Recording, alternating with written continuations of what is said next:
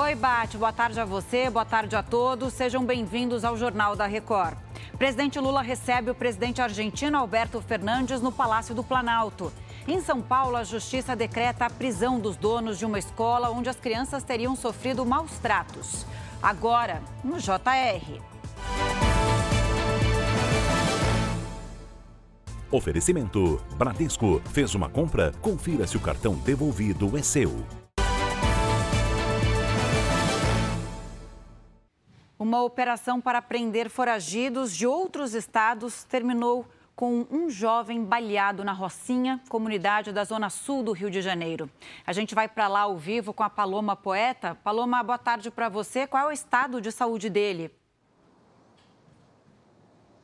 Oi, Camila. Boa tarde a você e a todos que nos acompanham. Camila, o rapaz segue internado no hospital e está fora de perigo. Ele é Davi Gonçalves, de 18 anos, que foi atingido na perna por uma bala perdida e socorrido pela PM. A tropa de elite da Polícia Militar trocou tiros com suspeitos durante uma ação para localizar criminosos que estariam escondidos na Rocinha. Ninguém foi preso. Mais de 2 mil alunos da região ficaram sem aula. Camila. Obrigada, Paloma. E a Justiça de São Paulo decretou a prisão temporária dos donos de uma escola particular.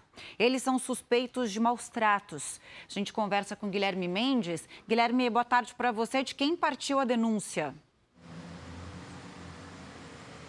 Olá, Camila, boa tarde. Pelo menos quatro pais registraram boletins de ocorrência contra a unidade de ensino que fica aqui na capital paulista. Até agora, 15 pessoas foram ouvidas. Eduardo Mori Cauano e Andréa Carvalho Alves Moreira ainda não foram localizados. Uma das imagens mais fortes que aparece no inquérito contra eles é de um menino amarrado a um poste com o próprio casaco. A defesa de Eduardo e Andréa não se manifestou. Camila. Que absurdo. Obrigada, a gente já conversa mais. E o presidente Lula se encontrou pela quarta vez com o presidente argentino Alberto Fernandes. Mara Mendes, boa tarde para você. Que assuntos foram debatidos aí em Brasília? Oi, Camila, boa tarde. Em pauta, a grave crise econômica vivida pela Argentina.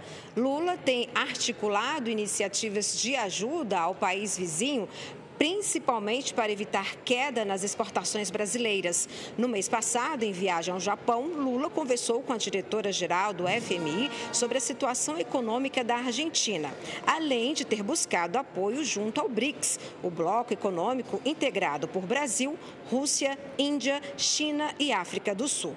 A Argentina é o terceiro parceiro comercial do Brasil. Camila. Tá certo, Mara, até já. E o chefe do grupo Wagner se pronunciou pela primeira vez desde que aceitou recuar as tropas paramilitares na Rússia. Em um áudio de 11 minutos, Yev Pregozin negou que quisesse derrubar o presidente russo Vladimir Putin com o motim que teve início na sexta-feira.